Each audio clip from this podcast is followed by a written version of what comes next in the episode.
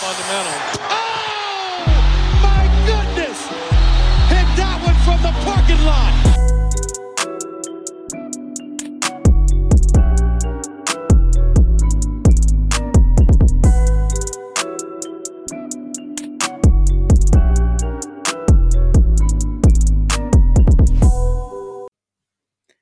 Yes, Leute, herzlich willkommen zurück bei Vorm Parkplatz. Die Autos sind geparkt, wir ausgestiegen und für euch am Mikrofon. Wir, wie immer, ich bin am Start und Lino ist auch da. Lino, bonjour. Oh yeah, that's right. Ich habe richtig Bock. Denn seitdem wir letztes Mal gesprochen haben, ist einiges passiert. Das letzte Mal, das ist gefühlt schon tausend Jahre her, hatten wir noch über die Trades, äh, die sich ereignet haben, gesprochen. Nämlich zum Beispiel Bradley Beal zu Phoenix, Christaps zu Boston und CP, überraschenderweise zum Beispiel zu Golden State und Poole im Gegenzug nach Washington. Und seitdem, ja, inklusive Free, Free Agency, ähm, einem gewissen äh, Trade-Forderung von äh, einem gewissen Spieler im Nordwesten und dann auch einem in Philadelphia, ähm, ist ja doch wohl einiges passiert, was auf jeden Fall besprochen werden muss. Tatsache, wir haben uns jetzt zehn Jahre, äh, zehn Jahre, zehn Tage nicht gehört, ähm, was ja für eine Offseason eigentlich immer noch eine gute Frequenz ist. Aber ja. in den zehn Tagen hat sich die NBA schon wieder grundlegend geändert, wie es oft ist. Free Agency ist komplett ludicrous. Ähm, ich habe, hast du gesehen bei Shams, der hat seine Screentime geshared auf Instagram, die ja. er hat. Und äh, ich glaube 19 Stunden und 4 Minuten pro Tag ja. im Schnitt. Und der verrückteste Teil war, dass es im Vergleich zu äh, den Wochen davor nur 11% drüber war. Das stimmt. Das heißt, das Leben will man echt nicht haben. Er meinte ja so nach dem Motto, ja, in der Free Agency 19 Stunden und so weiter. Ne? Dann hätte ich gedacht, ja, und normalerweise, bei normalen Personen zumindest, ist es wahrscheinlich deutlich geringer. Und bei ihm war es halt die Woche davor, vor der Free Agency, nur wirklich 10% weniger. Also der ist auch sonst irgendwie seine 17, 18 Stunden am ja, Handy. Gut. Also kein da musst Leben, halt bei der Draft arbeiten, ne? Das auch noch. Nee, aber ich, ich, ich, äh, also kennen, persönlich kennen tue ich ihn ja nicht, aber ich sehe ihn ja des Öfteren auch bei solchen, bei Finals, All-Stars und so weiter. Und da frage ich mich auch immer, warum ist der überhaupt da und akkreditiert? Weil wirklich sowohl er als auch Wusch, die sind den ganzen, und das ist kein Witz. Immer wenn man die sieht, sind die am Handy. Entweder telefonieren mhm. sie oder sie tippen oder machen sonst was. Also diese, und das ist, glaube ich, nicht nur, als wenn du sagst, die 11% abziehen, dann hast du, glaube ich, den Durchschnitt im Jahr von ihm. Das, ja, das ist wirklich pervers. Das ist, das ist auf Dauer wahrscheinlich nicht unbedingt gesund. Vor allem, nee. dann hast du ja Allein schon jetzt, die letzte Woche, wenn er nichts anderes macht, dann hat er nur fünf Stunden Schlaf sozusagen und 19 Stunden Screentime. Das, ja, ja das frage ich mich teilweise, wenn äh, zum Beispiel Woj dann, der ja bei ESPN ist, ja. ab und zu auch bei äh, TV-Formaten dabei ist, irgendwie NBA Today oder solchen Geschichten. Oder für, nee, First Take eher weniger, aber Sportscenter, solche Geschichten zum Beispiel, ne? Da frage ich mich auch zum Teil, oh, wahrscheinlich pullt er jetzt gleich wieder sein Handy raus und äh, schreibt erstmal einen Tweet oder sowas, weil gefühlt so mit der Frequenz, äh, mit der er am Start Stimmt. ist, da darf er gefühlt keine 20, 30 Minuten irgendwie ja. offline sein und mal ein TV-Segment machen. Das ist schon irgendwie kein Leben, was ja, man irgendwann unbedingt haben Da kommt ihm äh, die, die exzessive Werbung in den USA zugute. Da hast ja kaum, da redest du ja fünf Minuten und dann ist wieder ein fünfminütiger Werbeblock. Von daher, ja. ich glaube auch, wenn, ich habe es noch nie beobachtet, aber das ist ein interessanter Punkt, den du ansprichst. Ich glaube, wenn man recherchieren würde und guckt, wann die Airtime von Wush ist, das kannst du garantiert eine Konkurrenz feststellen zu Off-Days, was die News betrifft. Also er wird niemals ja, so jetzt auf, im Fernsehen auftreten, wenn quasi jede Minute ein Damian Lillard Trade stattfinden könnte. Ja, wohingegen genau. dann äh, nach, nach zum Beispiel nach der äh, nach der Deadline im, im Februar oder so oder im, im Januar ist dann vielleicht zwei, drei Tage ein bisschen ruhiger, wo er dann ja. ins Studio kann oder so. Muss Beziehungsweise, ja so selbst wenn er jetzt gerade auch mal in einem TV-Segment dabei ist, dann weiß er zumindest, ja, okay, wie heiß jetzt gerade die Temperatur ist, was ein Trade angeht oder sowas. Und ja. denkt sich jetzt wahrscheinlich so, ah, Stimmt. ah, okay, die ein, zwei Tage ähm, wird wahrscheinlich jetzt erstmal noch nichts passieren, weil ich nichts gehört habe. Dann kann ich ganz entspannt vielleicht mal 20 Minuten entbehren. ist halt doch umso lustiger dass es halt dieser Wettbewerb geworden ist eigentlich. Ne? Das ist ja, ja nichts anderes, weil, sind wir ehrlich, im Endeffekt ist es ja vollkommen, uns ist es ja vollkommen egal, wer da der, der Newsbreaker ist. Wir wollen ja, ja. nur die News haben und es ist aber so dieser Wettbewerb Lehr, äh, Lehrmeister gegen Schüler geworden. Die waren ja früher ein Tandem ja. und er hat ihn ja eingewiesen, Shams, äh, in, in, die, in die, ja, wie auch immer man das nennen will, in die Gefilde des Speed Reportings. Ja. Ähm, und Shams ist ihm quasi, hat, hat das Messer genommen und ihm in den Rücken gerammt und ist jetzt sein größter Konkurrent geworden. Mhm. Es ist irgendwie ganz bizarr, ganz lustig. ich finde es von außen stehend lustiger, das zu beobachten, als äh, dass es mich tatsächlich irgendwie tangiert, wer da von den beiden mir die News aufs, auf, auf Twitter oder wo Ja, sonst genau. wo aufs Handy bringt.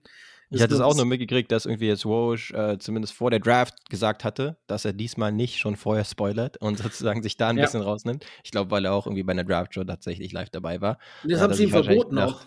Also, Ah, was das heißt verboten? noch, haben, das war letztes Jahr schon so.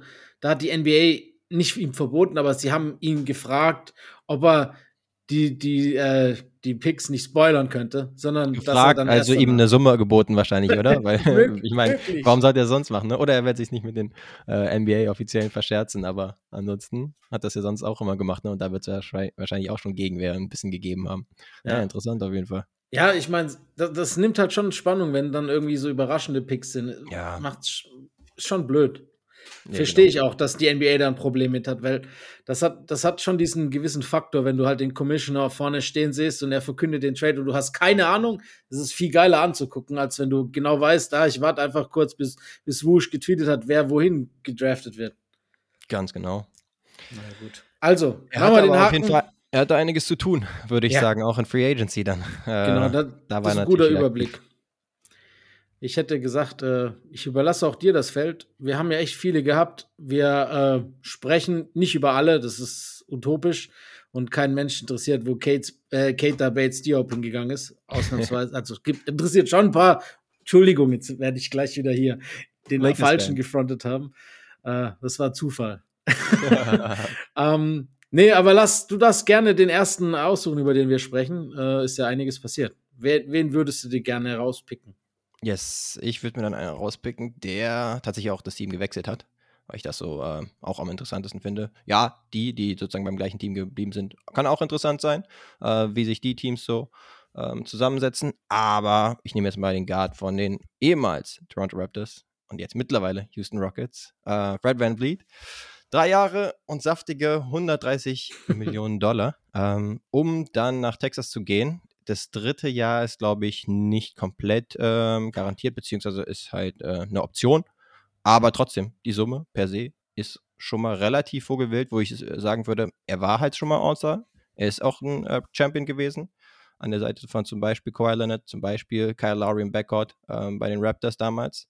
Aber war halt letzte Saison zum Beispiel kein All-Star, kein All-NBA-Spieler oder ähnliches. Und dann ist es natürlich schon eine heftige Summe, ähm, die er da gekriegt hat. Und das war ja auch nicht unbedingt die einzige heftige Summe, die Houston rausgefeuert hat, die natürlich auch mit ordentlich Cap Space äh, gesegnet waren. Aber ja, jetzt die Frage, wie sich das Team so zusammensetzt. Und ein schlechter Spieler ist er auf keinen Fall und sollte das Team auch so mit seiner äh, Leadership nach vorne bringen. Aber ja, da war ich dann doch schon ziemlich überrascht, wie viel das dann letztendlich war. Ja, sie müssen ja irgendwie ihr Geld loswerden. Geht Das ja nicht stimmt. anders. Müssen sie ja auch. Von daher, äh, ich glaube, dass ihnen halt sonst die Hände auch schwer gebunden waren, außer halt eben solche Picks äh, zu nehmen, die sie dann überbezahlen. Weil, ähm, sind wir ehrlich, für, für Unrestricted Free Agents ist Houston nicht unbedingt die Traumdestination. Ich Außer denke- vielleicht für James Harden, irgendwann mal. Aber sonst ist ja, ah, sagen wir mal, von den ganzen jungen Teams, die die Prospects haben, weil sie lange La- Zeit jetzt in der Lottery gelebt haben, wie unter anderem die Rockets, haben sie wahrscheinlich das schlechteste äh, Zukunftsfenster. Auch weil für Titter die ganze Zeit nur Scheiße macht.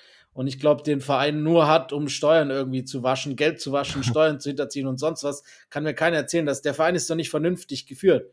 Schon lang nicht. Nee, Ähm, immerhin haben sie jetzt äh, nochmal einen neuen Headcoach reingekriegt, in Ime Udoka. Ähm, Ja. Und wollen, glaube ich, das Ganze ein bisschen sanieren wieder und da ein bisschen mehr Professionalität reinkriegen, weil letzte Saison, ja, du hattest Jabari Smith zum- Beispiel, den man sich ganz gut anschauen kann. Und dann zusätzlich auch noch Schengen, der so ein bisschen Jokic Light-mäßig drauf ist, insofern, als dass Ja, er den auch mal ich. einen geilen Pass raushaut und so. Ähm, Jalen Green konnte man sich gelegentlich anschauen, aber oft war das Mhm. schon ziemlich vogelwild, zusammen mit Kevin Porter Jr. da im Backcourt. Und dann war es schon klar, dass sie halt irgendwie ähm, Routiniers damit reinkriegen wollen und halt nicht nur beim Coach aufhören wollen, ähm, da ein bisschen frischen Wind reinzubringen, weil das war wirklich ein bisschen Freizeit-Basketball, was sie da zum Teil gespielt haben. Auch das, Transition das Defense. sah zum so aus, ja. Ja, war echt nicht gut. Und dann, ja, war halt die Frage, welche äh, Veteranen würden sie holen? James Harden war erst noch gehandelt worden. Ähm, mittlerweile wird er da kaum noch mehr Platz finden, aber Fred Van Vliet jetzt halt. Und dann auch noch Dylan Brooks fand ich jetzt auch noch so als zweites eine kann man ja zusammen packagen. Vielleicht fand ich auch äh, zumindest interessant, wenn nicht, äh, war ich auch schon wieder sehr überrascht von. Äh, vier Jahre und 80 Millionen, 20 äh, pro Jahr. Ja, hätte ich jetzt nicht unbedingt gedacht, dass er jetzt nochmal diesen Markt hat, auch nach den Playoffs. Ja, einmal die Antics off-court, aber auch ansonsten ne, weiß man halt, was man von ihm kriegt. Einerseits echt ein bissiger Verteidiger, das muss man ihm zugute halten, aber dann halt auch diese Antics, ne? Ja. Und offensiv äh, vielleicht Limitiert. den einen oder anderen Wurf, den er dann zu viel nimmt und anderen Leuten, die vielleicht eher dafür qualifiziert werden, wegnimmt. Aber ja, so eine Starting Five aus ihm, Jalen Green, äh, Fred Van Vliet, Jabari Smith und dann vielleicht Shangun, könnte zumindest schon mal für mehr Siege als letzte Saison oder sollte es wahrscheinlich auch sorgen, wenn man jetzt ja, das stimmt. Hat. Ja, es sind im Endeffekt über die vier Jahre gesehen nur 20 Millionen weniger, wie Draymond Green bei den Warriors geresigned hat. Wenn man das jetzt mal sich so parallel aufstellt, klar kann man da ins, Ko in, ins Kopfschütteln kommen. Allerdings, ähm, ich finde schon, ich glaube, Markt wäre immer für ihn da gewesen. Da ist, da ist er auch einfach zu gut defensiv. Und ja. man muss auch sagen, er, haben wir ja schon drüber gesprochen, wir, ich find, fand das auch immer noch, klar, die Antics, auch ein bisschen so das Moniker von den Memphis Grizzlies im Allgemeinen gewesen. Aber ich, wie gesagt, haben wir ja schon drüber gesprochen, dass ich es auch unfair fand, dass er so ein bisschen zum Sündenbock gemacht wurde. Wobei er garantiert nicht die Person ist, die man da hätte rauspicken sollen oder out, outsingeln hätte müssen. Ähm, ja. Die Playoffs waren ganz schwach. Auch die zweite Hälfte der Regular Season war nicht mehr so stark. Er hatte schon noch ein paar Offensivmomente, so hier und da. Hat er, glaube ich, immer noch fast 15 Punkte im Schnitt gemacht, aber du hast schon vollkommen recht. Offensiv ist er schon sehr limitiert und teilweise nimmt er Würfe, die er einfach nicht nehmen darf. Mhm. Ähm, ich glaube, Judoka ist halt auch so ein Coach, bei dem er das nicht machen kann. Und äh, vielleicht ist das irgendwie so ein ganz gutes Match. Und wie du es gesagt hast, äh, auf jeden Fall eine gewisse defensive Identität tut der Mannschaft garantiert nicht schlecht. Nee, genau. Ja, du sagst es. Es muss auf jeden Fall sein. Da muss eine Verbesserung her. Das haben sie dann äh, wohl auserkoren, weil Frank Van Vliet ist zwar mega klein, äh, auch für die Pointer-Position schon, aber ziemlich stämmig und äh, eigentlich kein schlechter Verteidiger.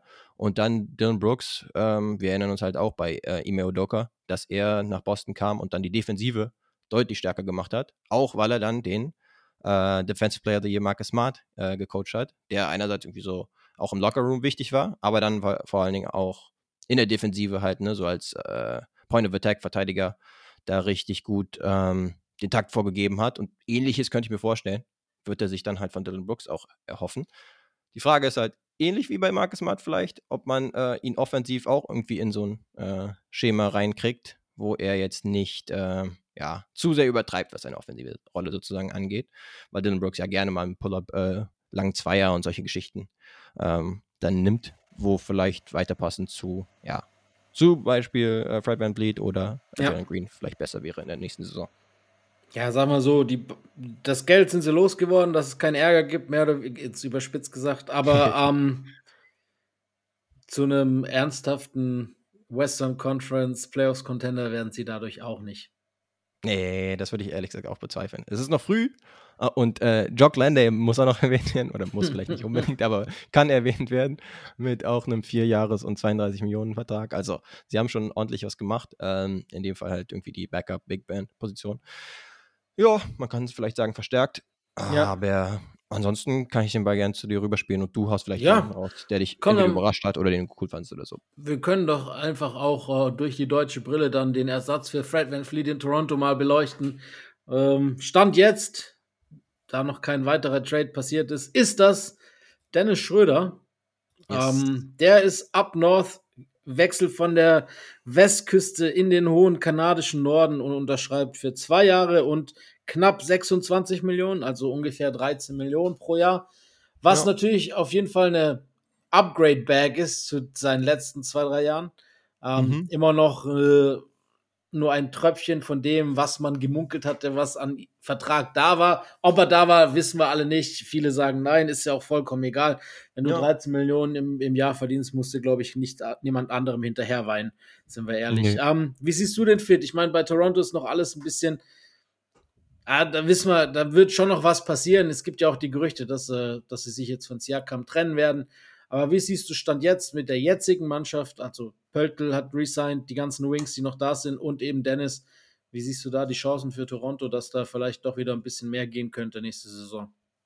Ja, ähm, um die Frage erstmal vielleicht zu beantworten, ob unbedingt mehr gehen wird, ah, daran würde ich vielleicht ein bisschen zweifeln, beziehungsweise muss man auch ein bisschen schauen, wie sich das Team jetzt so ausrichtet. Äh, Pascal Siakam zum Beispiel unter anderem bei den Hawks gehandelt. Vielleicht, äh, wenn dann die nächste Folge ansteht, ist er vielleicht schon dort, wer weiß. Ähm, und ansonsten, ja, auch ein OG Nobi zum Beispiel wird immer wieder gehandelt. Aber ja, ansonsten haben die äh, Raptors dann halt relativ schnell gehandelt, nachdem sie gemerkt haben, ja, wir können wahrscheinlich mit dem Preis dann doch nicht unbedingt guten Gewissens mitgehen äh, für Fat Friendly, auch wenn wir ihn gern gehabt haben und er wahrscheinlich auch so ein Culture Setter war und so weiter. Undrafted Spieler, der jetzt mehrere schon richtig gute Verträge gekriegt hat. Das war jetzt der höchste NBA-Champion. Ja. Für Undrafted Spieler aller Zeiten. Genau. Insofern kann man nur den Hut ziehen, ne? Für einen Spieler, der wirklich jetzt nicht mit Vorschusslorbeeren in die Liga gekommen ist, ja. sich dann so hochgearbeitet hat und so weiter. 100 Pro. Das ist schon geil. Diese personifizierte Bet on Yourself ist das. Ich habe nämlich auch, äh, wenn ich das kurz einwerfen kann, nochmal, als er den Vertrag unterschrieben hat, seine Draft Day Speech mir angeguckt. Da hat er nämlich eine Rede gegeben und er hat halt, hm. er war ja nicht eingeladen, weil es nicht klar war, weil er, er war ja niemals als, als Lottery oder als Top 20 Pick gehandelt. Aber er hat sich natürlich wie jeder andere, der sich zur Draft anmeldet, schon auch die ausgerechnet, dass er dann irgendwann in der zweiten Runde vom Brett geht. Ist natürlich nicht passiert und dann hast du halt eine Party veranstaltet zu Hause mit der ganzen Familie und deinen ganzen Freunden. Das das, ja. Du stehst halt dann da und wirst nicht gepickt. Und, mhm. und aus dem potenziell schönsten Tag deines Lebens wird der möglicherweise traurigste, weil dein Traum so gerade zerplatzt. Aber in diesem Moment hat er halt sich so so mature gezeigt, hat, ja. hat, war so gefasst und hat so eine geile Rede quasi auch an seine Familie und an seine Freunde gerichtet. Eben genau mit diesem Bet on Yourself Monika, dass er jetzt halt auch über die Jahre äh, hinweg bis zu seiner All-Star-Nominierung als Champion und so weiter. Ich meine, das, das Resümee lässt sich mittlerweile ganz gut ansehen. Ja, ähm, und deshalb muss man sowas auch ein bisschen feiern. Absolut. Ähm, und diese Rede, wenn ihr die noch nicht gesehen habt, dann googelt mal danach oder YouTube danach, die kannst du überall nach, äh, die findest du. Und äh, finde ich schon ganz geil, so gefasst zu sein in so einem großen Moment der Enttäuschung. Gefällt mir. Echt gute Sache. Und ansonsten, genau, haben die Raptors dann halt schnell gehandelt, äh, sich ihren Ersatz schnell vom Markt gegriffen. Und das war dann Dennis Schröder.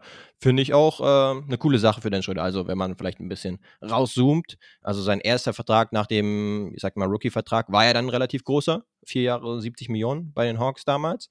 Aber seitdem ist er eher für kleines Geld, äh, in Anführungszeichen zumindest, äh, in der Liga dann auch so ein bisschen rum, rumgetingelt. kleines Geld natürlich, tatsächlich ja, nur dafür. Ähm, und dann jetzt bei einem echt guten Lakers-Team letztendlich äh, dann gelandet zu sein, die dann nachdem sie am Anfang der Saison nicht so gut aussahen, die Kurve noch gekriegt haben. Und wo er dann halt echt eine gute Rolle gespielt hat. Ne? Also gerade als, als aggressiver Verteidiger, als jemand, der Aufbau auch ganz gut funktioniert, ähm, von draußen jetzt vielleicht nicht äh, perfekt getroffen hat oder sowas oder eher streaky unterwegs gewesen ist, aber halt immer wieder in die Zone gekommen ist durch Drives. Ähm, und natürlich auch zusätzlich diese Aufmerksamkeit, die du als Laker äh, natürlich auch kriegst. Die haben dann wahrscheinlich auch dafür gesorgt, dass er jetzt halt nicht mehr in diesen Minimum-Verträgen, Gefilden unterwegs ist, sondern tatsächlich halt mal wieder so ein äh, über 10 Millionen pro Jahr Vertrag gekriegt hat. Und jetzt insgesamt, wenn man jetzt diesen Vertrag dazu nimmt, schon bei seinen 100 Millionen Dollar ist, die er jetzt in seinen auch äh, über zehn Jahren in der NBA äh, schon gekriegt hat. Das heißt, das ist schon nicht schlecht. Ne? auch an einen, an einen Deutschen, in Dennis Schröder, dass er schon so lange dabei ist. Jetzt, also seit 2013 ist er in der NBA. Zehn Jahre hat er jetzt äh, mittlerweile rum und da werden noch weitere dazukommen. Und insofern, Hut ab, schon eine ordentliche. Ja, das NBA ist die moderne NBA. Das ist selbst inflationsbereinigt kein Vergleich zu früher einfach. Weißt du, ja. das ist äh, 100 Millionen das muss man sich mal vor Augen führen. Ich habe jetzt gerade mal zum Spaß nachgeguckt, ja, und, und stell dir jetzt auch gleich die Frage, wenn du, wenn du magst. Was glaubst du, wie viel Gesamtgehalt Larry Bird in seiner Karriere an, an NBA-Gehalt eingesammelt hat? Uh, okay. Ähm, warte, der war so. Du kannst auch, von mir aus nimmst du Magic, das ist fast eine Blaupause. Ja, sowas wie, ich sag 15 Millionen oder sowas damals. Ja, 25, ungefähr 25 Millionen. Ah, okay, ja. Aber ich hatte sowas wie ja. mehr oder weniger pro Saison eine Million oder sowas, hatte ich jetzt so im Kopf. Damals. Ja, aber musst du dir vorstellen, das sind so die zwei Gesichter gewesen, die die NBA auch wieder auf die Landkarte gebracht haben. Ja. Äh, beides so Dynastien gesturmherd und äh, ja, ohne Diskussion wahrscheinlich in jeder Top Ten Liste aller Zeiten vertreten. Und mhm. die beiden haben zusammen die Hälfte verdient von dem, was Dennis bislang verdient hat. Schon, ja, schon krass. Schon auch inflationsbereinigt ist natürlich nicht mehr die Hälfte, aber es ist trotzdem eine krasse Sache. Nee, das stimmt schon. Ähm, aber ja, jetzt ist er halt dafür so Mid-Level Exception Money ist er jetzt da untergekommen. Ja. Und ähm, ja, mal, genau, mal schauen. ähm, ich glaube, die Stadt Toronto ist auch nicht so verkehrt. Habe ich auf jeden Fall schon Gutes Hammer, gehört, ich mag Toronto sehr gerne. Genau, insofern ähm, schon eine gute Nummer für Dennis, jetzt auch voraussichtlich wieder der Starter zu sein. Ne? Also war ja bei den Lakers mitunter ähm, und jetzt sollte er eigentlich da relativ äh, klar der Starter sein erstmal. Ja, was jetzt mit dem Team drumherum noch passiert, wird sich halt zeigen.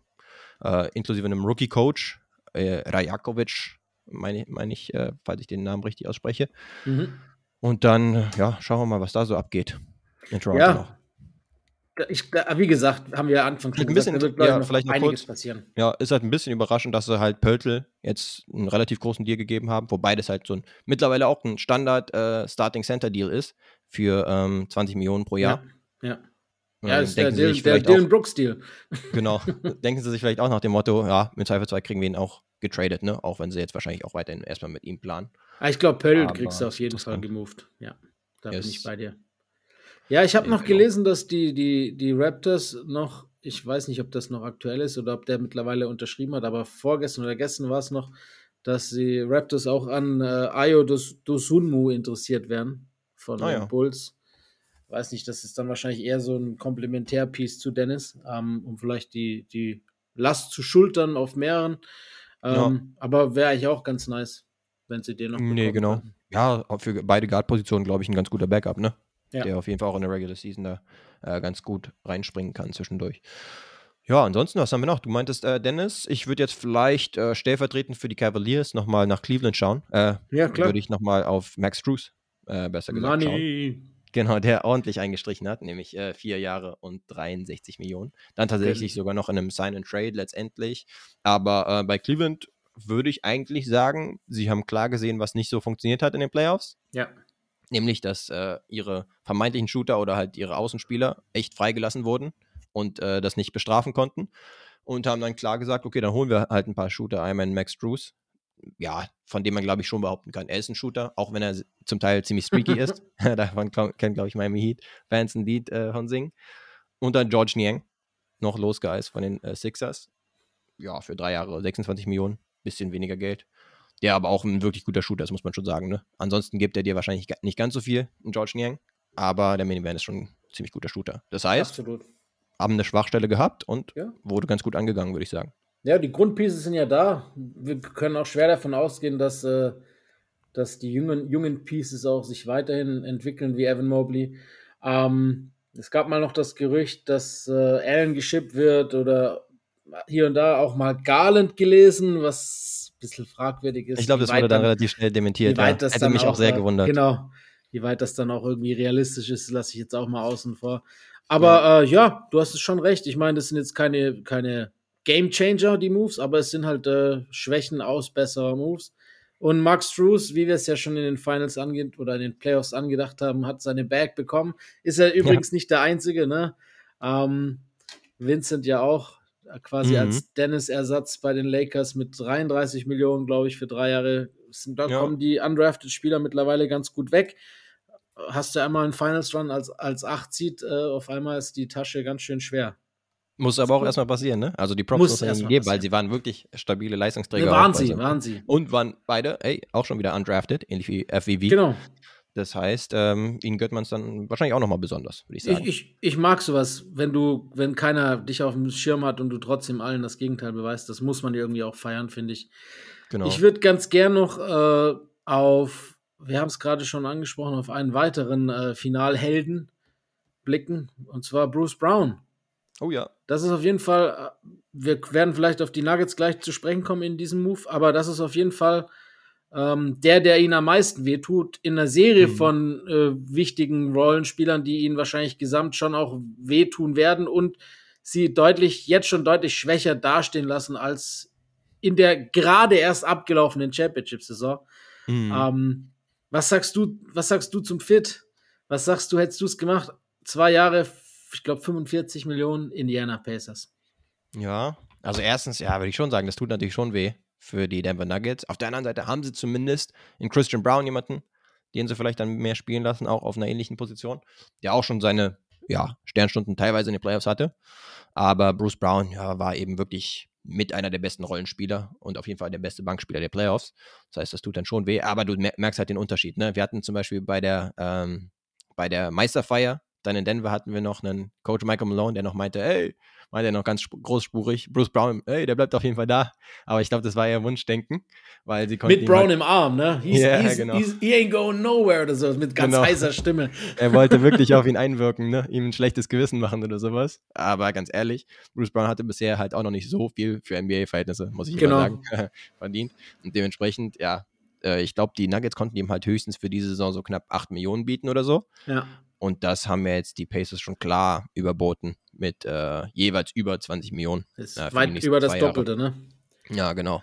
Und ja, der Fit kann auf jeden Fall Spaß machen, würde ich sagen. Und Indiana wird auf jeden Fall auch so ein League Pass ja, Team sein. Obi Toppin haben sie sich noch geangelt. Yep. Weil sie auch geschenkt bekommen. Klassischer Nix-Move. Lottery-Pick verschenken im Endeffekt. Tatsächlich, ja. Nee, aber ähm, Tyrese Halliburton schmeißt dann die Show und dann hast du halt einen Bruce Brown, der wahrscheinlich da auch eine große Rolle spielen wird. Und äh, dann werden die wahrscheinlich ziemlich das Abtempo-Basketball äh, da spielen. Und klar, ist natürlich jetzt nicht damit zu rechnen, dass jetzt Bruce Brown auch bis spät in, die, äh, in den Playoffs noch ähm, dann relevant sein wird in der nächsten Saison mit den Pacers. Ähm, das war wer dann halt weiß, halt der Abstrich, ne? Ja, den er vielleicht machen musste. Naja, er hat jetzt einen Ring, ne? Ja, Viel mehr als viele andere sagen. überhaupt. Von daher. Nee, genau. Da braucht er, glaube ich, sich nicht verstecken. Genau, und gerade für so einen Spieler, ne? Ich glaube, er hatte bisher 15 Millionen gemacht oder sowas über seine Karriere. Da gilt es natürlich schon, ne? Also, was soll noch passieren äh, für einen Spieler wie Bruce Brown, wenn du schon Richtig. so ein guter Rollenspieler warst jetzt in einem, in einem NBA-Title-Run? Also, da musst du schon reincashen, wenn du halt gerade Free Agent wirst. Deswegen verständlich für ihn. Verstehe ich. Sei ihm natürlich auch gegönnt. Zu 100 Prozent, würde ich sagen. Ähm, ja, sonst, äh, ich glaube, die wichtigsten Vereinswechsel haben wir. Mhm. Abseits von, von Trades, da kommen wir vielleicht ganz am Schluss noch zu, zu zum Beispiel deinem Freund Grant Williams. Ähm, ja, zum Beispiel. Sonst gab es äh, aber trotzdem auch einige, ja, vielleicht noch ganz kurz ein kleines Wort zu Dante DiVincenzo, der von den Knicks jetzt bezahlt wurde, vier Jahre 50 Millionen. Ja. Hat er sich auch verdient, hat eine ordentliche Saison gespielt bei den Warriors, muss man ihm auch sagen. Äh, genau. Von daher ist das okay. Sonst ja, die Knicks, bei denen ist halt so ein bisschen die Frage. Ähm, ja, die Knicks, die kannst du abschreiben. Passiert nichts. Das ist wieder, das ist wieder das Off-Year. Nächstes Jahr sind sie dann vielleicht wieder in der ersten Runde und alle drehen durch und dann äh, wieder nichts. Every other year bei ihnen dann immer, ja, ne? Keine Entweder gut oder schlecht. Hopper Flop. Ey, aber immerhin haben sie halt einen Jalen Brunson, der schon steady ist. Und ja, der, glaube ich, da schon. Der hat auch vor allem gewesen. einen sehr guten Vertrag, wenn man die anderen anguckt hier. yes, stimmt. Mittlerweile. Letztes Jahr war er zu teuer für Mark Hume und äh, mittlerweile beißt er sich in den Arsch. Ja, tatsächlich. Immerhin, naja. ja, da können wir vielleicht noch. Immerhin, da kommen wir gleich dazu. Äh, ja, genau. Einer von der, der wieder, Wiederkehrenden. Aber wir yes. gehen erstmal auf die Money Boys, wie ich sie jetzt gedubbt habe. Ähm, LaMelo Ball, Anthony Edwards und Tyrese Halliburton haben alle den Supermax bekommen. Fünf Jahre, 260 Millionen, also mit mhm. Boni. Das ist schon echt heftig, wenn wir gerade, das ist das Zehnfache von Magic und von, von Bird ihrer Karriere, ne? Oh, mit ja. einem Vertrag. Und der geht und, nur über fünf jetzt, Jahre. No disrespect, LaMelo Ball hat bisher in seiner NBA-Karriere ja. relativ wenig bis gar nichts gerissen. Also er ist, ja. er ist ein guter Spieler, sagen wir es so. Ähm, er hat aber noch nicht unter Beweis gestellt, ja, dass, dass er irgendwie ein Winning-Spieler ist, andersweise. Das stimmt. Aber also die Hornets haben jetzt auch nicht die geilsten Mitspieler. Ähm, da hat er das Glück. Muss man ja auch sagen. Ja, aber trotzdem ist es schon ein krasser Vertrauensvorschuss, ne?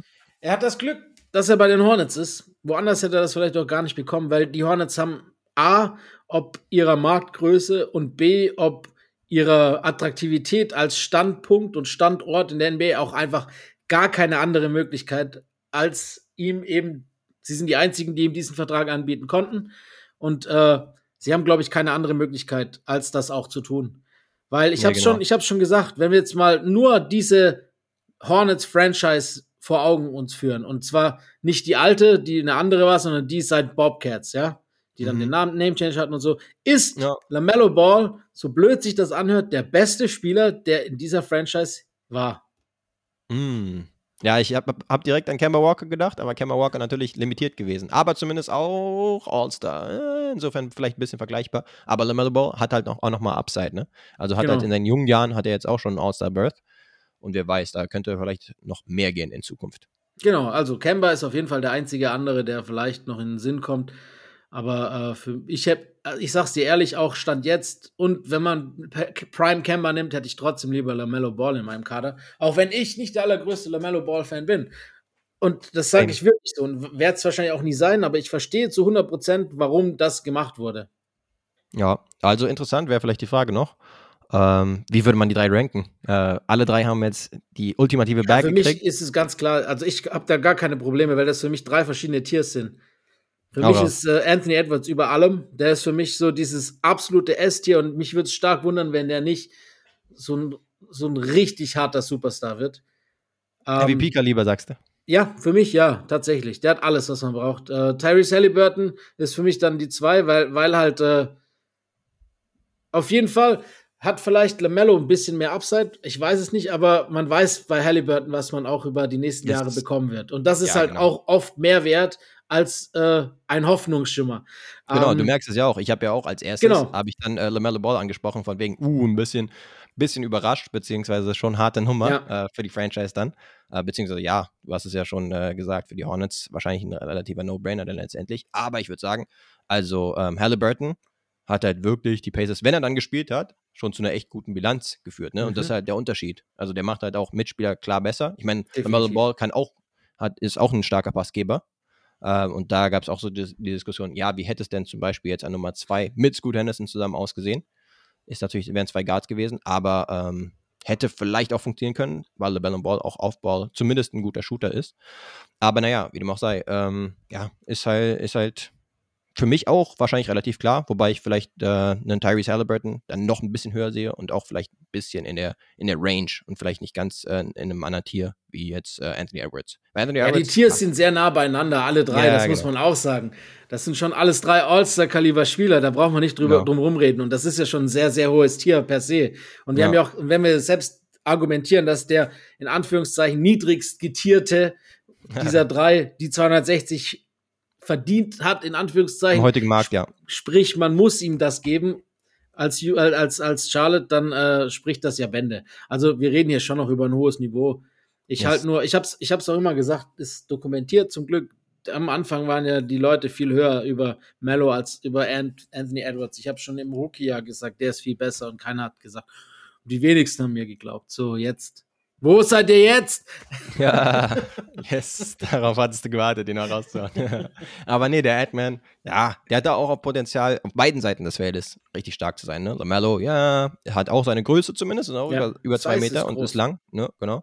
Aber Ant-Man hat halt auch schon äh, Ansätze gezeigt, dass er wirklich äh, ein Perimeter-Stopper sein kann oder zumindest echt ein st starker Verteidiger. Und offensiv, ja, kriegst du ihn aus der Zone nicht so leicht weg.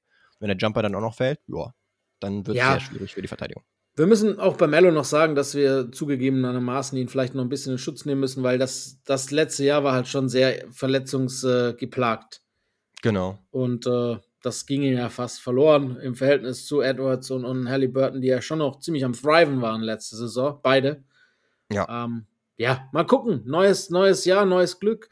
Jetzt ist äh, der Frauenschläger wieder im Team, mit dem man eine gute Connection hatte. Und ähm, Brent Miller, der wahrscheinlich Offball beste Draft-Off-Ball-Spieler, was ihm ja. vielleicht auch zugute kommt. Äh, Shooter definitiv, ne? Auf jeden Fall. Also wie gesagt, wir haben es ja beim Draft gesagt, ich würde immer Best Talent Available nehmen, aber äh, ich glaube nicht, dass Brent Miller ein schlechter ist. Äh, viele sagen ja schon, selbst laut aus Spurs-Kreisen waren die wohl sehr beeindruckt von ihm und äh, könnten sich vorstellen, dass er so eine Art nächster Kawhi Leonard werden könnte hat man Puh. gehört. Das sind natürlich extrem harte Vorschusslorbeeren, die vielleicht auch mit Vorsicht zu genießen sind. Aber Egal. wenn er auch nur in, in eine ähnliche Richtung geht, plus bisschen mehr Shooting, vielleicht early on als jetzt Kawhi, ähm, als junger Kawhi, dann äh, kann man, glaube ich, nicht zu viele Vorwürfe machen. Weil der Fit auf jeden Fall besser ist, wahrscheinlich auf dem Papier mit Miller und Lamello als jetzt mit, mit Scoot und Lamello, auch wenn das auch funktioniert hätte. Ja, genau. Das habe ich halt so ein bisschen auf äh, Twitter dann auch teilweise diskutiert.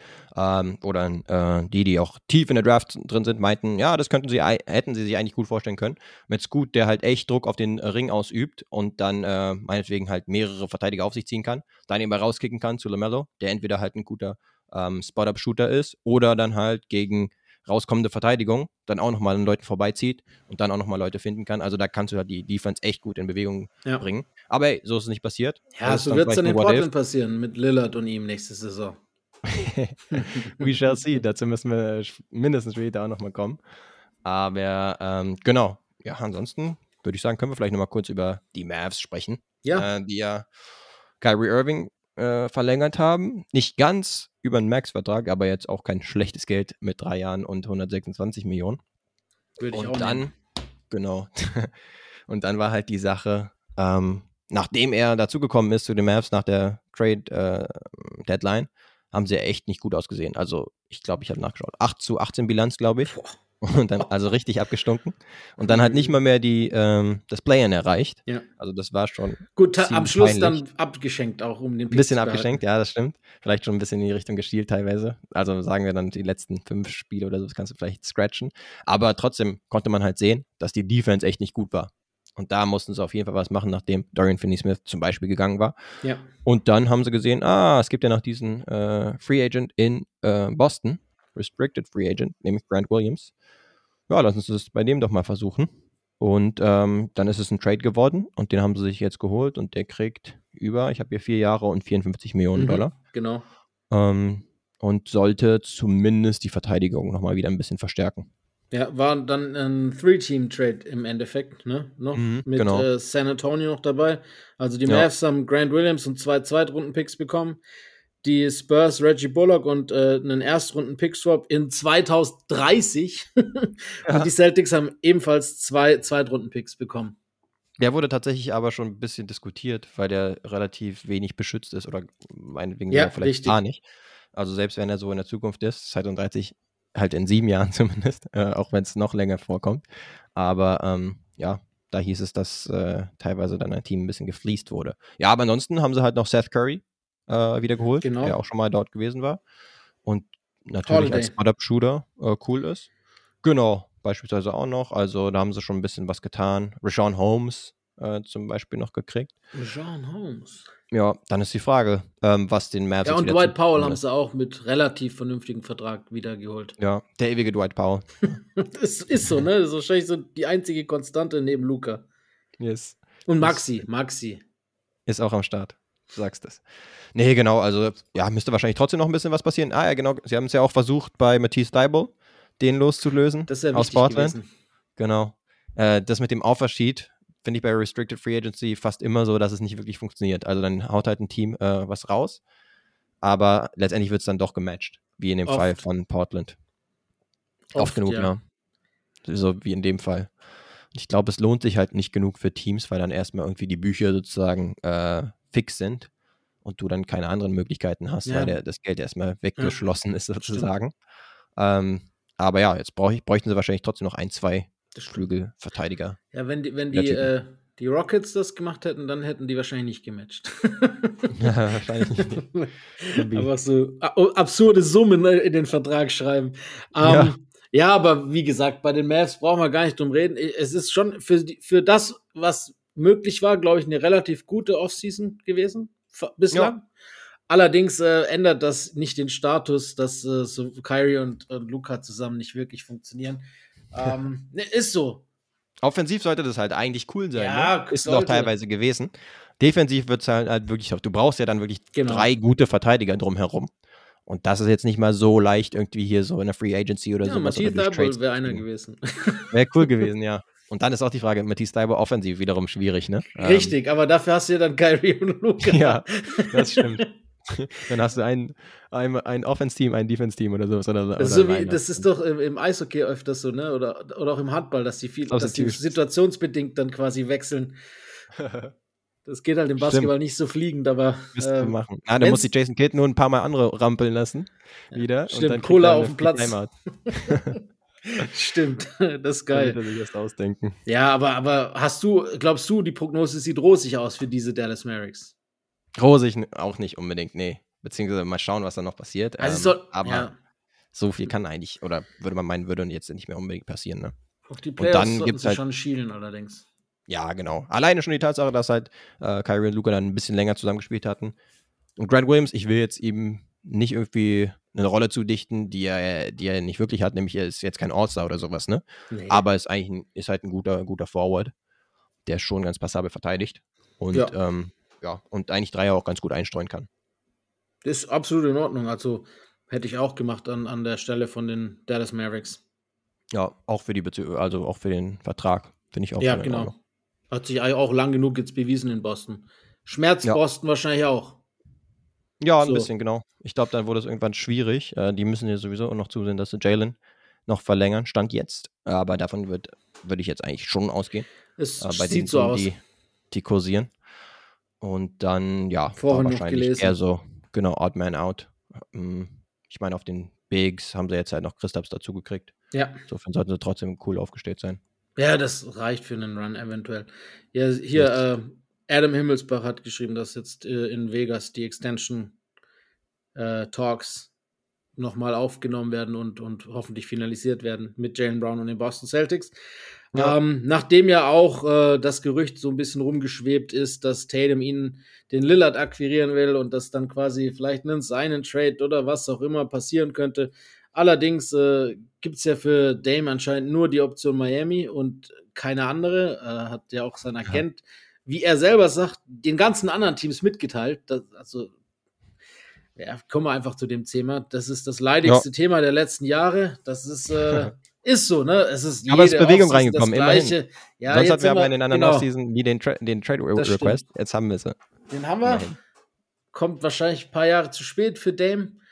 Ähm, und für die Blazers, ja, wie gesagt, also ich kann es verstehen, dass ich würde, als Franchise ist mir egal, was hat der Spieler denn außer viel Geld genommen und Loyalität gepredigt, mir gegeben?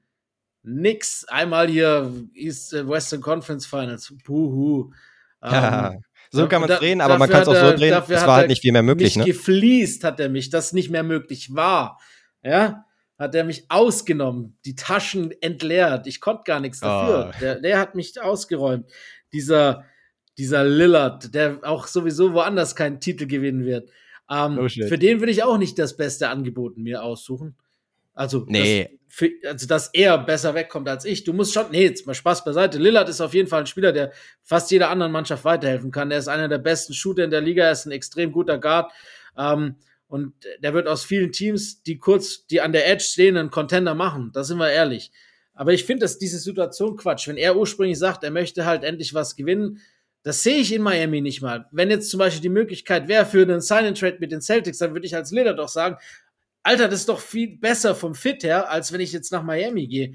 Meiner Meinung nach. Ähm, aber er hat ja, er hat ja eigentlich nur gesagt, okay, er hat sozusagen, oder beziehungsweise er wurde halt gefragt teilweise, oder hat durch Chris Haynes hat dann äh, ein paar Sachen gesteckt, sozusagen, äh, auch an die Öffentlichkeit, dass er eben ein paar Teams hat, zu denen er ja einen guten Draht hätte, beziehungsweise Bock auf die hätte. Zum Beispiel jetzt äh, dann jemanden wie Berma Bio, mit dem er schon zusammen bei USA gespielt hat. Ich glaube, das ist auch mit äh, eins der größten Argumente. Ja. Oder Michael Bridges zum Beispiel bei Brooklyn hat er jetzt äh, auch cool gefunden, damals, als er noch nicht die Trade Request rausgehauen hat, wo dann auch spekuliert wurde, okay, wäre es sogar vielleicht eine Möglichkeit für Portland, Bridges zu holen oder ihn halt dorthin zu schicken. Aber ja. Ähm, ja, aber ja, Lillard will ja nur nach Miami. Das ist mittlerweile ja so.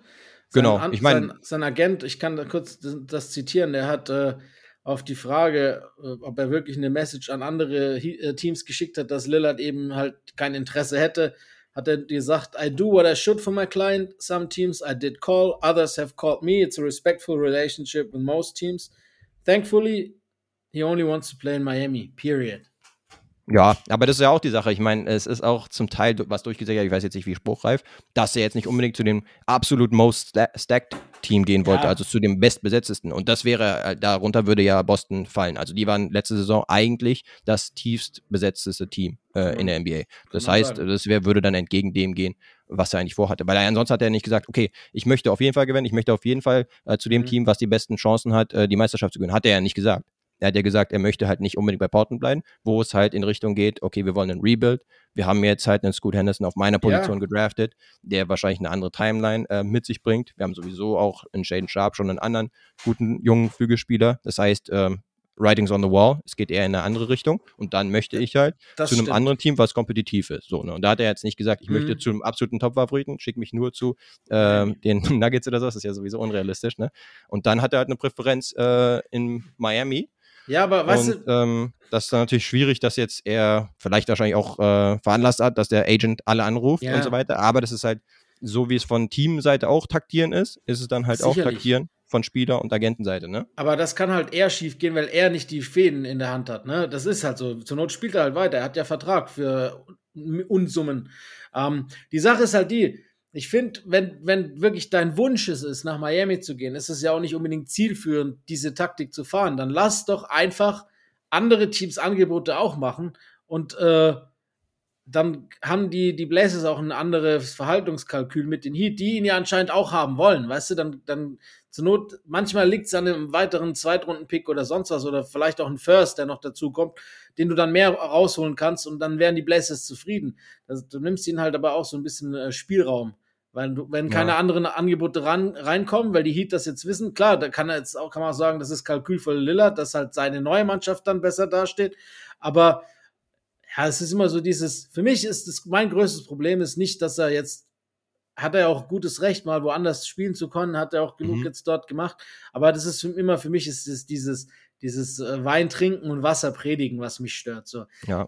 Das ist halt die Sache noch, die ich noch dazu sagen würde. Also, ähm, erstens, ja, er hat, ich glaube, vier Serien gewonnen, hat er insgesamt äh, mit den Blazers. Und das würde ich ehrlich gesagt, mit den Teams, die er äh, zusammen, also mit denen er zusammengespielt hat, würde ich das jetzt nicht als Failure oder sowas Naja. äh, betiteln. Also es waren Marcus coole Teams. Aldridge in Prime, Nicholas Batum in Prime, Wesley Matthews Ja, in Prime. ein, zwei, ein, zwei mehr Serien Ja, wären vielleicht cool gewesen. Das war schon eine aber gute Mannschaft.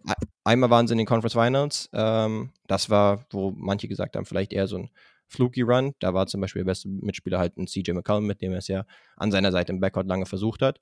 Aber ansonsten, ja, würde ich sagen, spielerisch äh, über jedem Zweifel erhaben. Und zusätzlich war das Team halt jetzt nicht so stacked. Und zusätzlich würde ich auch noch sagen, ähm, also du musst mir noch den Spieler zeigen. Vor allen Dingen ein Spieler, der ein Team um sich herum hat, der jetzt nicht mehrere Superstars zum Beispiel oder ein, zwei Superstars um sich herum hat, der jetzt gesagt hat, ah, okay, ich bin qualifiziert für, für einen Supermax zum Beispiel und, der wird mir, genau, der wird mir auch angeboten und nein, ich nehme ich nehm lieber weniger, weil dann haben wir das und das oder sowas. James. Harden zum Beispiel, der jetzt einen, ähm, der einen Paycard gehabt hat, Hm, der ist nicht mehr in dieser Riege von Spielern gewesen zu das dem stimmt. Zeitpunkt. Aber Dirk denke. Nowitzki werfe ich da mal in ein Rennen. Ja, Dirk Nowitzki beispielsweise. Das war, war es noch vor der Meisterschaft? Nee, danach. Die, die meisten, Das war nach der Meisterschaft. Ja, auch danach, ja. Ist ja dann auch noch verstehe mal ein anderes. Argument. Digga, Das ist ein Geschäft. Ich verstehe ja Lillard auch. Ich würde es doch genauso machen. Wenn, wenn, du, wenn du so einen Vertrag unterschreiben kannst, dann unterschreibst du so einen Vertrag. Aber wenn du halt, dann sind die Blazers schon auch selber schuld, wenn du, wenn sie dir 2027 mit, wie alt ist er dann? 35 oder 36, 63 Millionen geben, Alter. Das ist tough. Das ist schon tough. Und das, ich meine, deshalb ist es vielleicht für die Blazers auch gar nicht so schlecht, wenn sie ihn dann traden werden jetzt ähm, mitsamt des Ja. Vertrags, weil wie, das ist ja das, was Lillard nicht will. Es dauert auf jeden Fall noch eine gewisse Zeit, bis der Kader, den sie jetzt haben, halt dann konkurrenzfähig ist. Mit Mhm. Lillard wahrscheinlich einen Ticken schneller oder vielleicht auch mal ein Playoff-Run, ja. Ohne ihn haben sie aber schon noch eine ganz gute Base, finde ich so. Ja, Ähm, genau. nein, also ich glaube auch, wenn sie jetzt ein, zwei Leute dazu kriegen, ähm, dann sind sie zumindest halt echt ein vielversprechendes Team. Ne? Mit, mit Scoot, mit äh, Shane Sharp, wie schon gesagt. Ja, ähm, Jeremy Grant jetzt zum Beispiel, die Verlängerung. Das ist halt Einen auch die Tag- Frage, ne? Das ist Ja, halt einen Tag so. bevor Mhm, Dame dann gesagt hat, dass er gehen möchte. Ähm, da dachte man sich wahrscheinlich auch als Portland-Management, "Hm, okay, wir müssen ihm ein bisschen appeasen, einen Dame, und dadurch äh, machen wir es vielleicht, dass wir einen guten Kumpel äh, in Jeremy Grant verlängern. Ja, Pustekuchen. Am Tag darauf hat dann äh, Dame den Trade gefordert und jetzt sitzen sie halt auf dem Vertrag.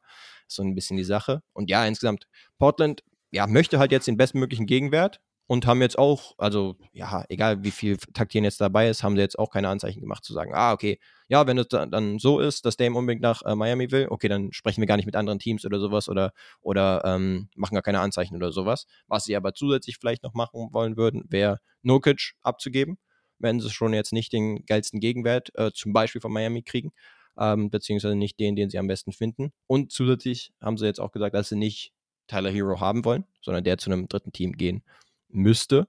Und ja, äh, bei Mi- Miami ist ja relativ klar, äh, wer da involviert sein müsste, äh, nämlich Tyler Hero zum Beispiel. Und dann vielleicht noch ein, zwei Leute wie der Vertrag von Lowry oder sowas oder ähm, Caleb Martin oder so. Und dann halt die Picks müssen im, im Umlauf sein. Aber ja, ähm, so ist jetzt gerade die Situation. Und ähm, ja, ich weiß halt nicht, ob jetzt Teams wie zum Beispiel, wer wurde alles gehandelt? Die Spurs teilweise, wo es hieß, ah, die haben ja ein paar Assets mhm. ähm, und dann ihn zum Beispiel mit Wembanyama zu pairen, das wäre doch irgendwie ganz charmant oder sowas. Weiß ich jetzt aber nicht, ob das realistisch oder ist. Oder auch Utah oder sowas. Utah hätte auch irgendwie ganz gut was zum Traden, theoretisch. Ähm, aber da kann ich irgendwie schon verstehen, dass der ihm dann sagt, na. Ja, das kann ich schon drauf. verstehen, aber im Endeffekt obliegt die Entscheidung ja nicht bei ihm. Nee, genau. Aber ja, dann haben wir halt auch wieder die Situation, ne? wenn jetzt Utah wirklich für ihn traden wollen würde und er, ja, er hat halt einerseits noch vier Jahre Vertrag, das heißt, sowas wie James Harden es gemacht hat oder sowas vor seinem Trade aus Houston weg, dass er dann so komplett lustlos spielt oder sowas oder nur noch Alibi-mäßig, wird man von Dame jetzt das, nicht Nee, erwarten. das würde ich ihm auch nicht zutrauen. Nee, genau. Aber ähm, trotzdem hat er schon irgendwie via dem Agenten gesagt, ja, da hat er jetzt nicht so mega Lust drauf, wie eben in Miami zu spielen. Ne? Und das mhm. wird wahrscheinlich Teams dann schon ein bisschen zurückschrecken. Ja. Andere Teams, die ich, auch was. Ich bin mir auch ziemlich sicher, dass er am South Beach landen wird. Yes, genau. Also Boston zum Beispiel wurde ja zusätzlich noch gehandelt. Für Jalen Brown, äh, glaube ich, ist nicht wirklich realistisch, sondern stattdessen halt Draft Picks und sowas wie Malcolm Brogdon und Time Lord, äh, Robert Williams letztendlich fragt man sich die ganze Zeit so, hm, wo ist der Superstar-Spieler im Gegenzug für Damian Lillard, ne? Aber weiß man halt nicht, ob das dazu noch kommen wird, weil es ist ja schon ein bisschen begrenzt, welche Teams ähm, für ihn traden wollen würden und dann auch was abgegeben werden könnte. Also jetzt zum Beispiel New Orleans oder sowas. Ich glaube nicht, dass ein Zion jetzt plötzlich im Gegenzug dazu nach Portland gehen wird oder so. Das ist die Frage. Oder Ingram oder so. Ja. Würde ich jetzt ehrlich gesagt eher, eher bezweifeln. Ich glaube, die glaub wollen eher nochmal schauen, wie, wie das Team zumindest mit Zion aussieht. Ja, es ist schwierig. Also der Markt ist echt schwierig, gerade für, für so einen Superstar-Trade. Ähm, ja. Und, und im Endeffekt äh, gibt es eigentlich, glaube ich, echt nur die zwei Möglichkeiten. Entweder sie finden ein drittes Team und äh, es gibt einen massiven Pick-Run für die Blazers und er geht nach Miami. Oder er bleibt bei den Blazers. Ich, ja, ich würde es nicht ausschließen. Nicht wirklich. Ich sehe es eigentlich nicht wirklich, weil dann hast du halt den, den ganzen Stress im äh, Training Camp und so weiter und dann kann es schon haarig werden und sowas. Ne? Ähm, ich glaube jetzt auch nicht, dass er einen Harden, äh, um dann gleich auch zu der Überleitung zu kommen, pullen würde und dann wirklich halt komplett lustlos da rumlaufen würde und sowas. Das stelle ich mir jetzt äh, wirklich nicht realistisch vor. Aber ja, ich glaube schon, dass Portland halt auch schon Interesse daran hat, davor eingefädelt zu kriegen. Aber da, bis dahin ist er noch hinten. Das heißt, es kann sich noch ein bisschen ziehen, glaube ich. Ja, das kann, das wird auch, glaube ich, uns leider noch eine Weile beschäftigen, aber wir reden erst wieder drüber, wenn es was Berichtbares gibt. So. Können wir uns auf einigen, ja. Dann lass mal noch kurz die, zu diesen Harden gehen. Ähm, bei dem ist es realistischer Stand jetzt, dass er nächste Saison vielleicht doch noch in Philly spielt, als bei, bei Lillard wahrscheinlich. Ähm, mhm. Er hat ja geoptet, also sprich, er ist in sein letztes Vertragsjahr rein. Ich glaube 36 Millionen ungefähr. Ähm, so, ja. Aber eben mit der Prämisse, er möchte getradet werden. Surprise, surprise. Also bei James Harden ist es, glaube ich, definitiv eine kleinere Überraschung als bei einem Spieler wie Lillard, dass Harden getradet werden will. Das ist ja mittlerweile zum guten Ton. Ähm, seit er Houston verlassen hat, ist das ja alle zwei Wochen gefühlt ein Trade-Request bei ihm oder bei Kyrie oder auch bei ja. KD. Das ist ja mittlerweile gang und gäbe gewesen bei diesem alten Trio. Ähm, ja. Allerdings ist auch bei ihm der Markt nicht wirklich das, was sich wahrscheinlich Philly vorstellt oder auch das, was sich vielleicht Harden vorstellt. Es gab mal dieses Gerücht mit den Knicks, aber na gut, ich meine, bei den Knicks weiß man nie. Das wäre das wäre ein klassischer Knicks-Move, sag mal so. aber, schon, ja. aber äh, an sich ist ja der Fit da auch nicht vonnöten und gegeben. Ähm, es ist halt wirklich die Frage, ich glaube, viele Teams auf dem Papier würden sie Harden, glaube ich, gerne nehmen. Aber die Frage ist, ist dieser Harden auf dem Papier tatsächlich dieser Harden, den wir bekommen? Weil ja. man hat einfach zu wenige Harden gesehen von Harden in den letzten Jahren. Und bei mhm. ihm hat man mehr als bei anderen Stars das Gefühl, dass er halt doch deutlich über seinen Zenit ist.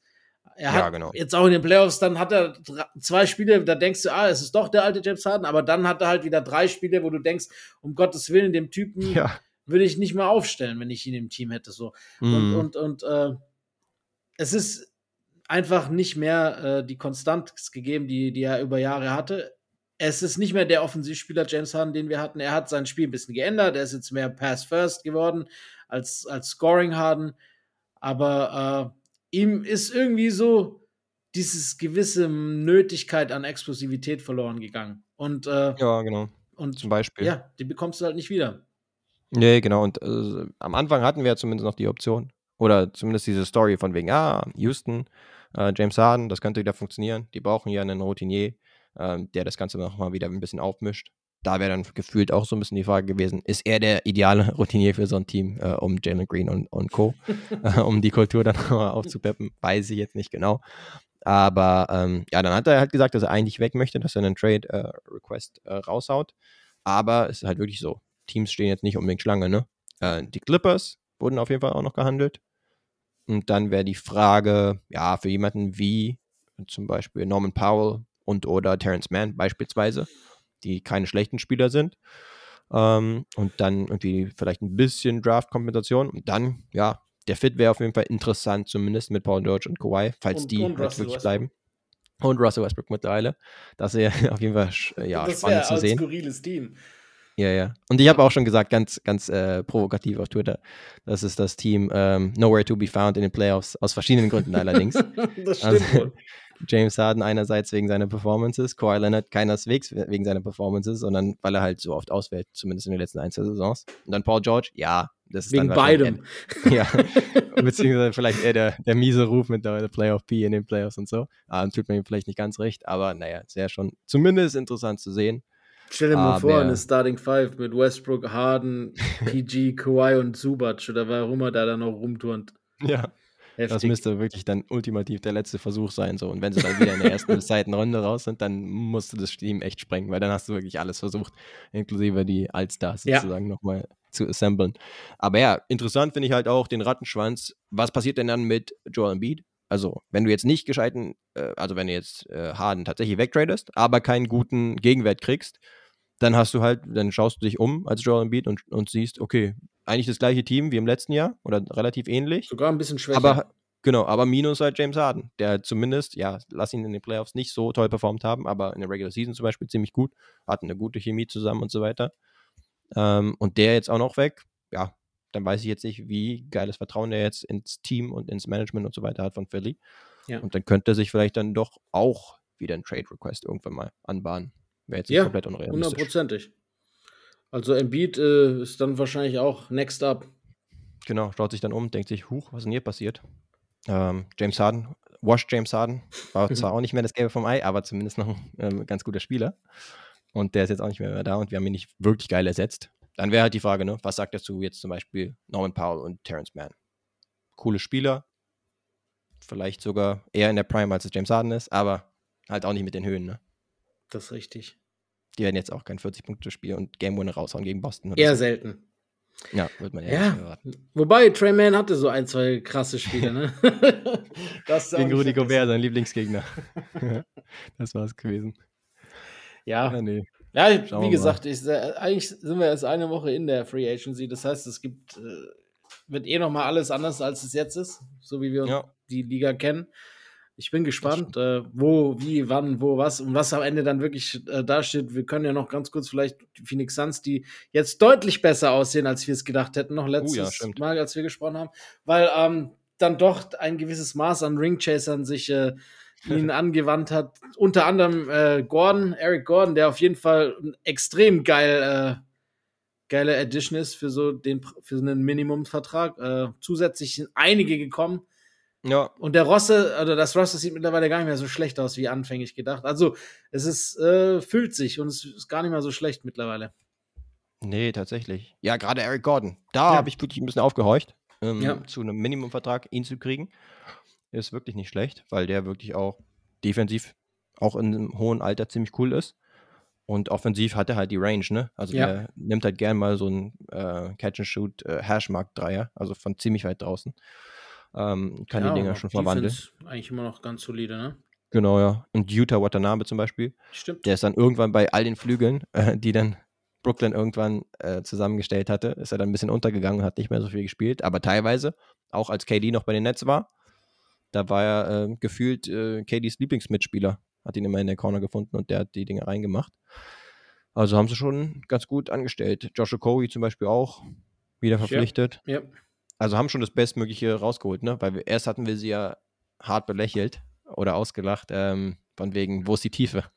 Ihr habt, hattet schon keine Tiefe in den Playoffs und jetzt äh, noch weniger. Jetzt seid ihr noch top-heavier geworden mit äh, Bradley Beal. Aber haben sie eigentlich ganz gut äh, sich erholt davon. Hier, äh, weil wir es die ganze Zeit heute, weil es sich durch die Sendung zieht, was schätzt du, wie viel Eric Gordon in seiner Karriere verdient hat, wenn wir jetzt gerade über das Minimum sprechen, das er jetzt unterschrieben hat? Wiederum nicht inflationsbereinigt, sondern einfach nur die. Ich tippe mal, weil ich sage mehr als Dennis Schröder 150 Millionen oder so. 180. Uh, sogar mehr. Mhm. Okay. Ja, ja, aber der hat schon seine ein, zwei großen Deals ja. unterschrieben. Ne? Dann ist es auch okay, mal für kleines Geld jetzt bei Phoenix Eben. zu Jason. Also Geld braucht er nicht mehr. Außer äh, er will Literal Streamer. Gotta feed the kids. stimmt. das stimmt wiederum. Ja. Yes. Ganz gut das abgehandelt alles, würde ich sagen. Würde ich auch sagen. Und nächstes Mal passiert wieder viel, ne? Und alles ist anders. Aber wir reden nur über Damon Lillard, wenn auch wirklich was passiert ist. ja, es reicht. Können wir uns darauf einigen. Es reicht. Soll mir ähm, recht sein. Ich würde sagen, wir kommen noch zu unseren ja, wiederkehrenden Formaten, die wir da sehr gerne behandeln und uns auch Spaß macht. Und zwar yes. Guess the Statline und Wer bin ich? Ich Ganz genau. An, du fängst an und eröffnest mit einer Statline diese Woche. Habe ich mir sagen Kann ich lassen. machen. Ja, hab was für dich da bei Guess the Statline. Und zwar einen Spieler, der in einem Spiel rausgehauen hat. 60 Punkte, 8 Rebounds, 8 Assists. Und ich gebe dir noch das Datum.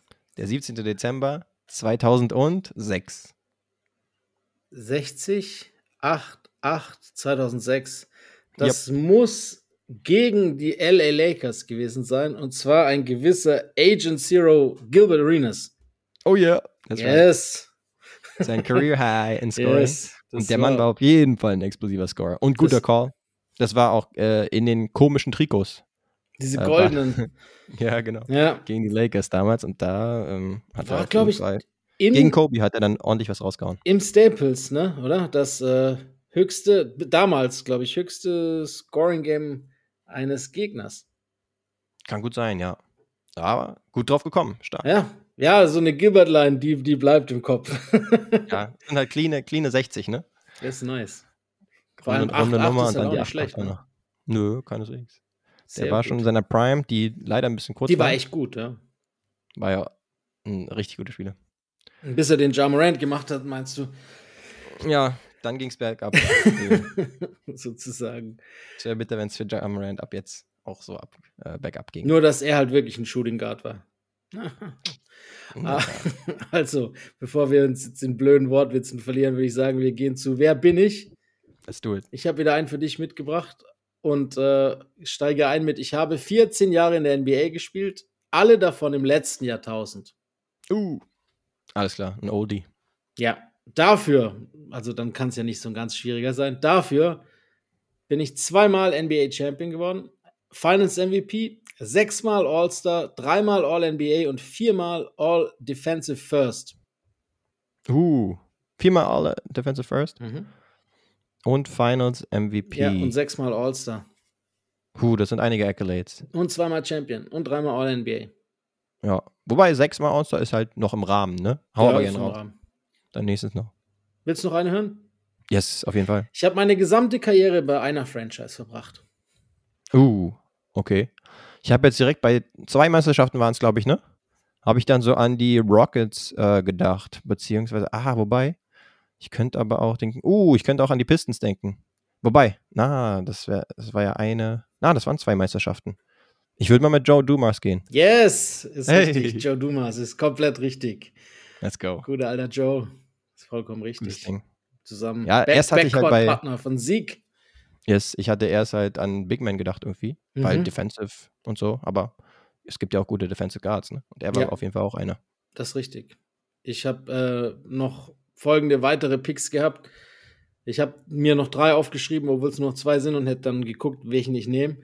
Je nachdem, ja. wie weit du gekommen bist zu deinen Tipps. Ähm, ich habe aufgeschrieben, ich konnte später als Executive einen weiteren Titel holen und war auch Executive of the Year. Uh, okay, ja. Das war dann Pistons. eben 2004. Ja. Und dann habe ich noch gesagt, äh, Tipp 5 wäre gewesen, ich bin heute Executive Vice President und Head of Basketball Operations äh, bei der NBA. Ah, okay. Nicht mehr bei einem Team. Nee, nee, der ist der Boss hier, einer der Oberbosses mittlerweile von den ganzen Leuten. Ah, okay. Ich kenne nur so ein relativ legendäres Foto, wo er dann an den, äh, an den Telefonen hängt, Ja, irgendwie zur Trade stimmt, Deadline oder, stimmt. oder zur Draft oder sowas. Das Mit mehreren Telefonen, glaube ich. Auch so richtig oldschool ähm, Telefone. Das ist immer ganz, ganz cool. Ja, aber das auf jeden Fall ein ultra nicer Spieler, Ja. muss man sagen. ja, Also, jetzt, wo du sagst, ist er halt auch bei einem der beiden Finals Runs MVP, Finals MVP geworden, ne? das, ich erste, halt als- 89 als, ist er Finals MVP Genau. geworden. So als Fact hatte ich den noch in Erinnerung gehabt. Also über die gesamten Playoffs gesehen, auch über den ganzen Run, war auf jeden Fall Isaiah Thomas der wichtigste Spieler für, für die Detroit Pistons. Aber in den Yep. Finals, was ja auch oft an Stats gemessen wird, war Joe Dumas auf jeden Fall alles überragend. Naja, Ist okay. deserving. Ja, ein. Jahr später hat ja Siegs eingeholt, von daher, ich glaube, sie werden es verkraften können. Yes, haben nochmal ordentlich abgeräumt, bevor dann Jordan mit den Bulls übernommen hat. Ja, ja, ich meine, sie waren Stolperstein von Jordan über lange Jahre davor. Stimmt. Ihn Dumas und. Dumas und, und äh, Siegs sind eine der wenigen Spieler, die sowohl in der Regular Season als auch in den Playoffs einen positiven Rekord gegen Michael Jordan haben. Ja, Ja, das ist auch, auch zusätzliches Accolade. The Jordan Rules, Stichwort. Googelt selber. Oh ja. da hat äh, Jordan auf jeden Fall ordentlich auf die Mitte gekriegt. Äh, mit Fouls, die damals Common Fouls waren, aber mittlerweile wahrscheinlich so ein Flagrant 2. Naja, das ist, also die Fouls gab es hauptsächlich in Form von Bill Lambier. Allerdings muss man dazu sagen, dass das oft falsch interpretiert wird heutzutage und dieses Bad Boys Team damit reingezogen wird. An sich waren die Jordan Rules nichts Böseres als eine Hack-Shack-Taktik. Sie haben im Endeffekt Mhm. nur Jordan dazu gezwungen, A, links zu gehen und haben ihn halt B versucht, müde zu machen, indem sie so immer geswitcht haben und versucht haben, in der, in der Offense immer den Ball dem Gegenspieler Michael Jordan in die Hand zu geben, dass sie ihn halt zermürben und müde Ja. machen, dann ihn oft doppeln, defensiv und äh, auf seine Weakside forcieren. Das haben Mhm. sie gemacht, das hat lang funktioniert und was hat das durchbrochen? Triangle natürlich und äh, Phil Jackson kam und äh, auf einmal war es andersrum. Aber es Ja. war lange Zeit schon der Stolperstein der, des noch relativ jungen Michael Jordans, muss man sagen. Ja, bis er dann irgendwann über die Hürde hinweggekommen ist. Und da gab es halt auch noch andere Teams, ne, die ihn auch ein bisschen malträtiert haben, Ja. die Knicks zum Beispiel Ja. später und so weiter. Mit Die dem nervigen starken. Das ist richtig. Genau, ja. Die Ostteams dann immer gewesen, ne, Hm. Gut, die ordentlich reingehauen haben. haben wir heute Naja. gut gemacht, beide. Würde ich auch sagen. Würde ich auch sagen. Joe Dumas, Gilbert Arenas, Oh ja. die, die besten Shooting Guards der äh, NBA-Geschichte. so kann man es nennen. Ja, ich glaube, ja, wahrscheinlich ansonsten- ähnlich oft All-Star geworden, ne? Gilbert müsste auch sowas um die fünf, sechs Mal All-Star gewesen sein, oder? Stimmt, du meintest sechsmal? Ja, Gilbert. Vielleicht so auch um die nur sechsmal drei, könnte hinkommen. Aber gut. Ja. Hoher Peak gewesen. Und ey, wir würden vielleicht nochmal drauf äh, verweisen, äh, am Ende, aber machen wir trotzdem gerne nochmal, äh, Liebe zu zeigen. Und zwar auf Apple Podcast zum Beispiel, auf Spotify. Da fleißig die Bewertungen dazulassen, hilft uns immer weiter. Auch eine positive Rezension, auch immer eine coole Sache. Und dann würde ich sagen, hoffentlich äh, ist dann beim nächsten Mal auch in Sachen Damian Lillard was passiert. Ansonsten äh, schweigen wir über diese Causa. Aber ansonsten würden wir sagen, bis nächstes Mal hoffentlich. Haut rein. So, machen wir's. Ciao, ciao. Fundamental. Oh, my goodness! Hit that one from the parking lot.